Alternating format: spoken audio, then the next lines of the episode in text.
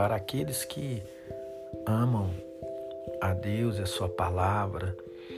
e as revelações de Deus, eu quero deixar aqui sempre uma mensagem para engrandecer o, o seu coração, aumentar a sua fé, gerar expectativa, gerar destino na sua vida de acordo com a palavra de Deus. Então, abre o seu coração, deixe Deus falar com você a cada mensagem